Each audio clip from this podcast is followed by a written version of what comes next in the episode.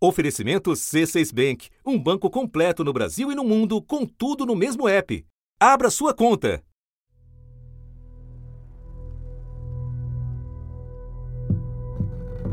Minha vida parou, sabe? É tratamento médico, é psicólogo, é psiquiatra, sabe? A gente viu muita coisa, não é só Sabe, eu acho que essas pessoas elas precisam fazer é, é, essa passagem, eles terem a oportunidade de estarem tendo seus entes ou alguma coisa que li- se ligue a eles para fazer todo o processo de anda luto. na nossa cidade, a gente sente falta, você chega na igreja, tem os bancos vazios, os pontos de ônibus, supermercado. Então mudou tudo. É a dor da gente e a dor do outro. Todo mundo que eu vou conversar sempre perdeu alguém lá na vara. Um perdeu a mãe, outro perdeu o filho, outro perdeu a avó. Aí são eu- muitas histórias e muitas dores, muito mais do que os números. Nós vamos continuar até encontrar as 11 joias ou motiva é dar uma resposta a essas famílias. Enquanto isso não acontecer, as 11 famílias nós não vamos parar. Então, dia 25 de janeiro, meio-dia e 28 e 30 segundos, coração de mãe bate no peito do filho. O meu parou lá na barragem. Da redação do G1, eu sou Renata Loprete e o assunto, hoje com Márcio Gomes, é Um ano da maior operação de buscas já realizada no país, a evolução dos trabalhos dos bombeiros e a tristeza que adoece Brumadinho. Quarta-feira, 22 de janeiro.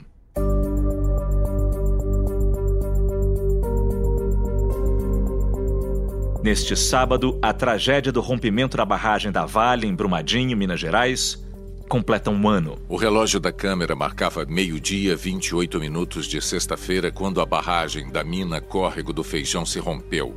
Em segundos, ela se desmanchou e se transformou num tsunami de lama. A cena lembra a de uma implosão.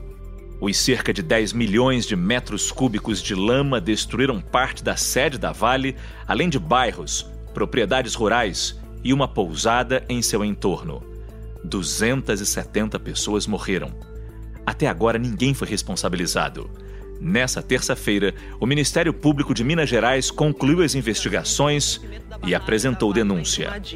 O documento denuncia a mineradora Vale, a empresa de consultoria Tuvisud e 16 pessoas, incluindo o ex-presidente da Vale, que é o Fábio Schwartzman, por homicídio doloso, que é quando há intenção de matar, e crime contra o meio ambiente. Segundo a investigação, a mineradora sabia da possibilidade de rompimento pelo menos desde novembro de 2017. Os promotores disseram que, ao analisar documentos e arquivos digitais, encontraram um sistema com informações sigilosas que escondia do poder público e da sociedade o real risco das estruturas. Entre os mortos ainda há 11 desaparecidos. não temos prazo para acabar. Estamos indo além dos nossos limites e vamos continuar. Na verdade, o pesadelo dela tá começando agora. Porque agora que a vida tá entrando na rotina, é agora que tá caindo tudo, sabe? É agora que a dificuldade tá vindo. É agora que a gente não consegue dormir porque a gente viu coisas que a gente não precisava de ver. É Neste episódio, a convidada é a repórter do G1 em Minas Gerais, Raquel Freitas, que foi a Brumadinho para saber como estão os moradores da cidade e acompanhar o trabalho do Corpo de Bombeiros um ano depois. Raquel, você esteve em Brumadinho nos últimos dias e a pergunta que se faz obrigatória é: como está a cidade um ano depois do rompimento? a gente, né, tem uma expectativa de chegar a um local que foi devastado e de encontrar um recomeço, né? Mas infelizmente não foi isso que a gente encontrou. Eu estive lá durante cinco dias com a repórter Fabiana Almeida, aqui da TV Globo, e o que a gente encontrou realmente foi uma- cidade que ainda vive o luto. É, e as pessoas, é, mesmo as que não foram afetadas diretamente, elas estão vivendo esse clima ainda e não tem um clima de recomeço na cidade. É esse clima de luto mesmo que tem imperado por lá. E você que esteve na cidade diversas vezes ao longo deste ano, é, é de imaginar que não vendo essa, essa, o início dessa recuperação, não vendo o fim desse luto, deve ser muito duro para você também isso, né? Sim, é, é, pra gente, é, realmente, como eu disse, eu tinha essa expectativa de realmente encontrar lá um clima de recomeço, de esperança, e essa minha expectativa foi frustrada. Realmente, eu não era o que eu esperava encontrar lá dessa vez. Pois é, destaca pra gente, desta vez, o que mais chamou atenção? Eu acho que realmente é esse clima, né, que está na cidade ainda, e muitas pessoas com quem a gente conversou elas estão passando por tratamento psiquiátrico, tratamento psicológico. Aí, ó, vou tomar aqui agora, ó. Esse aqui é 2mg, prazolam, esse aqui eu vou tomar 40, que seria, ó. Você desmaia se você tomar. Vou tomar 40 aqui agora, conta aí, ó. Tomei dois daquele aqui, ó, assim que a gente vive aqui, ó.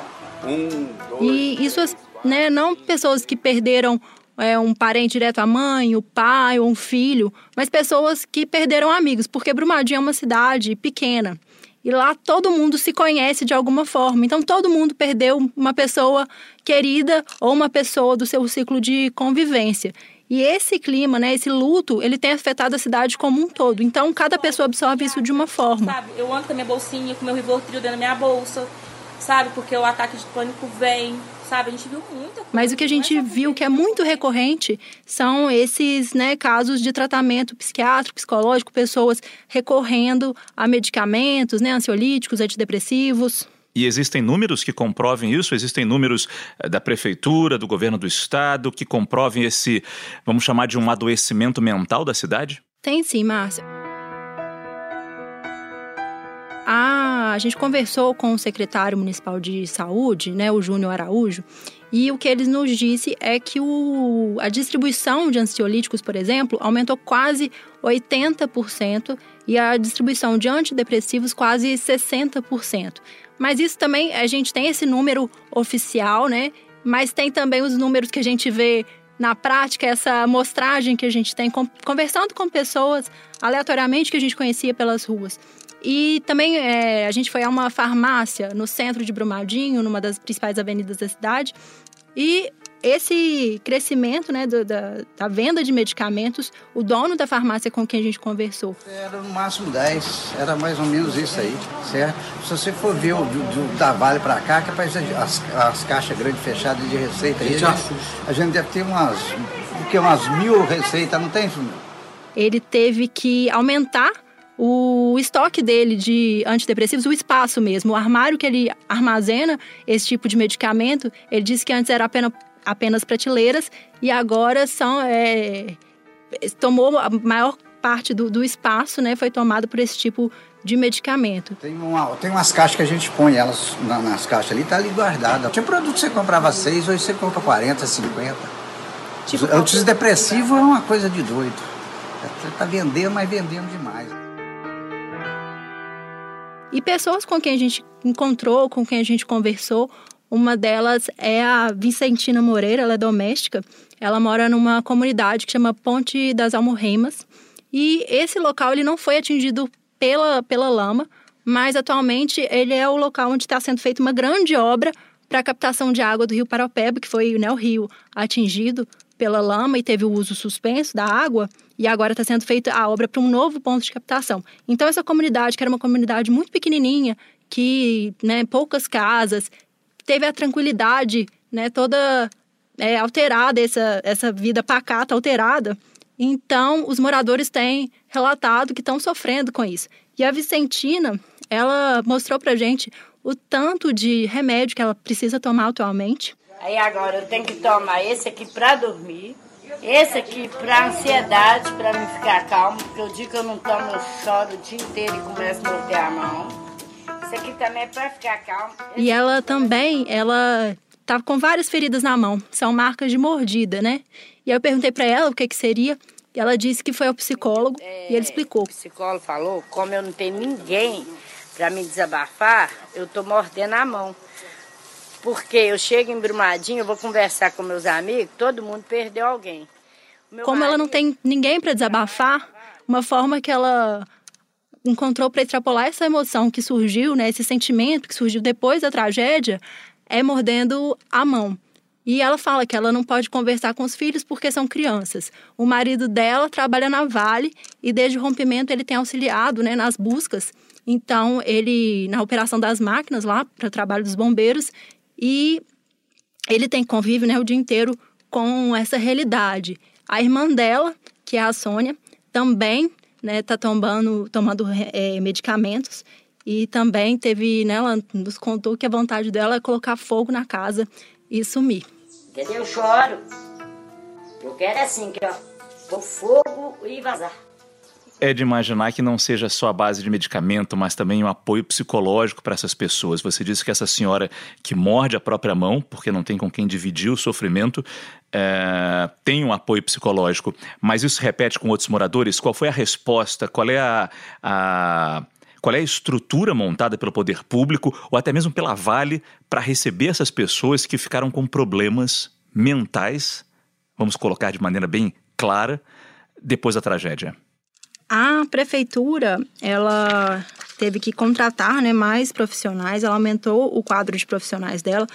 É, segundo o secretário de Saúde, anteriormente eram cerca de 790 trabalhadores no SUS e depois do rompimento da barragem esse número foi ampliado para cerca de 1.190, né? Teve é, essa resposta do município com a contratação de, do quadro de pessoal. E um ponto interessante aí é que os próprios profissionais da saúde têm sentido esse reflexo e, segundo o secretário, nesse último ano também aumentou o afastamento dos profissionais da área da saúde. E também tem as ações, né? A Vale tem apoiado nesse ponto. Segundo a Vale, ela assinou um acordo de cooperação com a prefeitura para repasses que já totalizam 32 milhões destinados exclusivamente à ampliação da assistência, assistência à saúde e psicossocial no município. E também é, foram realizados mais de 18 mil atendimentos médicos e acolhimentos psicossociais à população e cerca de 600 famílias estão sendo acompanhadas por profissionais do programa de referência à família, segundo a Vale. São números significativos que mostram bem como a cidade está sendo afetada até hoje por esse, por esse, por essa tragédia. Mas você disse que alguns profissionais de medicina se aposentaram. Tem alguma explicação para esse número tão elevado? Quer dizer, era, era de se esperar isso ou foi também decorrência da tragédia? Não, não suportaram a pressão? É, eles não se aposentaram, eles se afastaram por problemas de saúde, na realidade. É, segundo o secretário, em 2018 eram cerca de 15 afastamentos e no ano passado foram cerca de 100 afastamentos, e segundo ele, principalmente na área de enfermagem. E Raquel, nesse contexto de tanta tristeza, como os moradores encaram o trabalho dos bombeiros, que continua acontecendo até hoje? É, o trabalho dos bombeiros é uma esperança. Aí sim, os moradores, eu consegui ver esperança nos moradores quando a gente fala do trabalho dos bombeiros, né? Esse trabalho ele vai completar um ano, nós temos 96% de efetividade, mas ainda faltam 11 joias. A esperança dessas 11 famílias, ela é o motivador, o aspecto motivador para o bombeiro. A gente conversou com parentes de, de vítimas que ainda estão desaparecidas. Uma delas é a Lecilda né, Oliveira, que está desaparecida ainda, e a gente conversou com a Natália, a irmã dela, que é professora. E uma coisa que ela nos falou é que o trabalho dos bombeiros, né, é, é, salvar vidas. E muita gente se pergunta por que, que os bombeiros estão ali, né, se estão procurando pessoas que já morreram, enquanto o trabalho deles é salvar vidas. Se está tendo busca, se está tendo sol, a gente ainda tem esperança. É a esperança que faz a gente acordar. Porque todo dia a gente vive a expectativa que pode ser hoje. Ou o bombeiro ligar e falar que achou mais um corpo, porque a gente ainda acredita nos milagres. Ou o ML ligar e falar que saiu um resultado do DNA e que ela foi identificada. E o que ela falou pra gente é que enquanto eles estão ali fazendo a busca pelos corpos, eles estão salvando a vida de uma mãe, de um pai, de um irmão que está esperando pela localização né, do seu parente, do seu ente querido, para poder enterrá-lo e fazer essa passagem.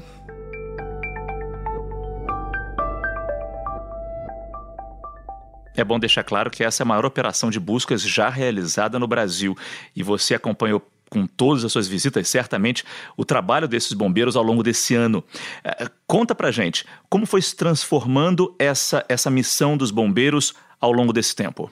Bom, Márcio, logo no início, né, é, eles tinham um cenário que era muito desafiador por causa da quantidade de lama espalhada e do estado que essa lama que ela se encontrava, né? Porque era uma lama ali completamente fluida. Então, eles tinham que se que rastejar na lama, né? E era difícil esse acesso deles. Decidimos então que, inclusive, coincidindo com o período chuvoso, em que nós teríamos um retorno de pontos com lama fluida, nós teríamos então uma varredura em toda a área até 3 metros de profundidade. Eles também não tinham plena noção de onde eles estavam, já que as estruturas onde as pessoas estavam no momento do rompimento, elas, elas, essas estruturas foram arrastadas. O restaurante, por exemplo, foi deslocado. Então, eles tinham essas dificuldades.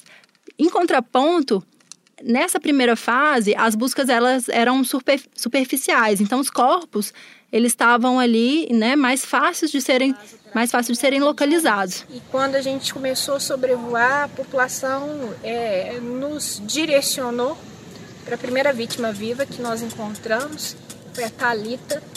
É, demorou para a gente conseguir avistá-la porque ela tá, estava camuflada na lama, não era possível avistá-la.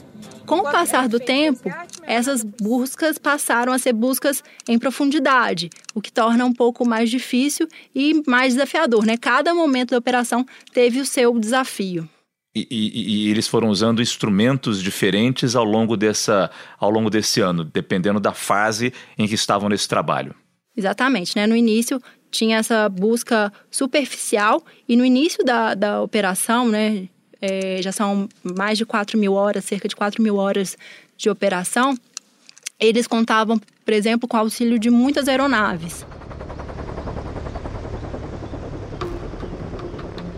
Esse é um barulho que marca muito a população. A gente também estava ali participando da cobertura. É o barulho intenso de helicóptero. E uma cena que a gente via muito era quando os corpos eles eram retirados da lama, eles eram içados pelos helicópteros e levados até o córrego do Feijão, que era onde estava sendo concentrada essa parte, né, dessa parte da, da operação, né, da, da entrega dos corpos. E essa foi uma cena e esse barulho de helicóptero marcava muita gente. Hoje, por exemplo, não tem essa quantidade né, de helicóptero, de aeronave, mas tiveram as máquinas pesadas, né? Elas têm sido importantes ferramentas ali no auxílio das buscas. Atualmente, cerca de 150 máquinas, por exemplo, auxiliam os trabalhos dos bombeiros. O minério descia daquele ponto para esse ponto aqui à nossa frente. Esse ponto onde as máquinas estão trabalhando é o ponto de ah, transporte do minério. Nós temos ainda algumas partes da ferrovia. Outro ponto que foi muito importante na, nas buscas também foram os cães farejadores. Foram cerca de 70 é, tutores e cães atuando nas buscas também. E a gente sabe também que desde o início teve um trabalho de inteligência dos bombeiros. Você consegue explicar isso para gente? À medida que se tornou mais difícil encontrar os corpos na, na superfície, essa busca ela tem, tinha que ser né, bastante orientada. Então, cada corpo que é encontrado, cada objeto que é encontrado, veículo, crachá, é, uma, uma roupa de uma pessoa, mobiliário, esse, todos esses objetos eles são mapeados. Nós tivemos desde programas é, de computador para que a gente pudesse é, entender, depois que a gente plotava cada pessoa que era encontrada, cada joia que era encontrada, cada equipamento, cada identificação, nós colocamos em programas de computador.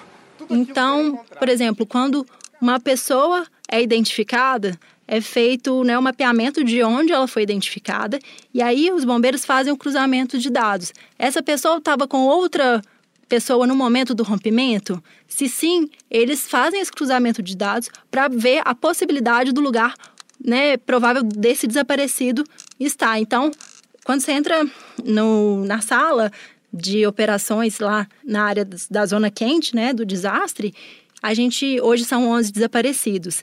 Tem a foto de cada um deles com essas informações né, precisas que podem ajudar aí na busca. Então, hoje em dia são 11 desaparecidos. Essas buscas que eles fazem, elas não são em todo o terreno. Eles têm pontos em que eles acreditam que essas pessoas possam estar, né, justamente analisando esses dados que foram cruzados, mapeados pela inteligência do Corpo de Bombeiros.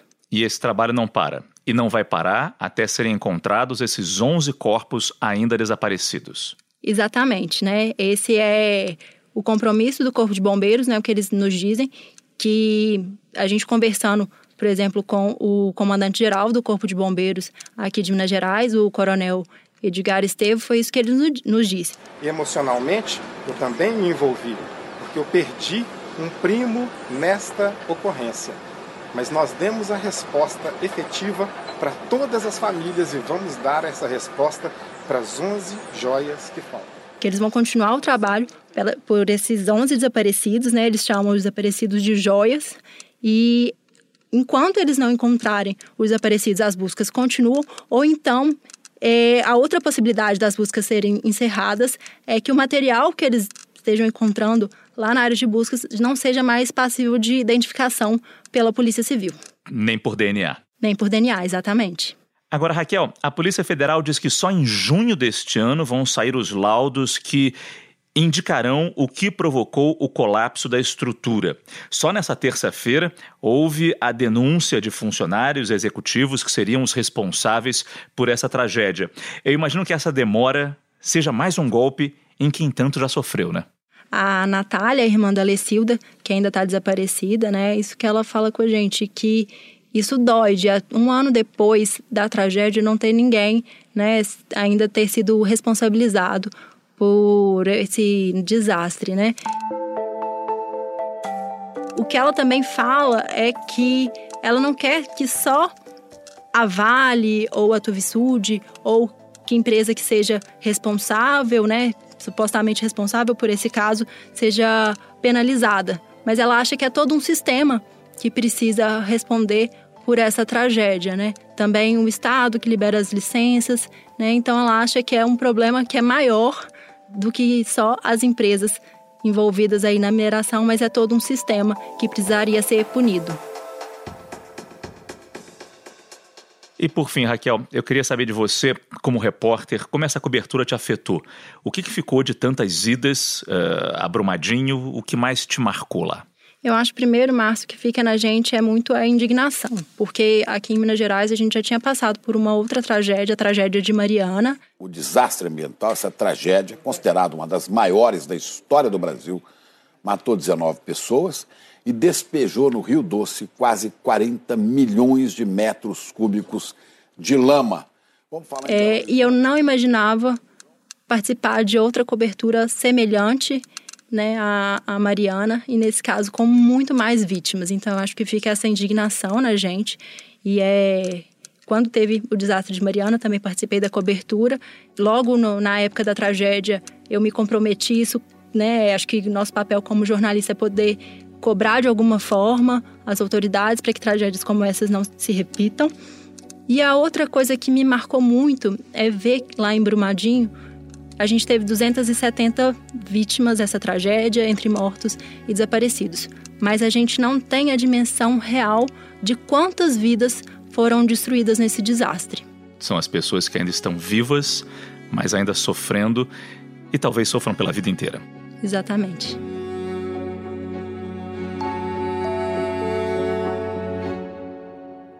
Raquel, eu sei que é muito difícil ficar relembrando isso, mas por isso que eu te agradeço muito. Muito obrigado pela conversa, por compartilhar a sua apuração com a gente e por trazer tantos relatos. Obrigada a você. Eu fico por aqui. Até o próximo assunto.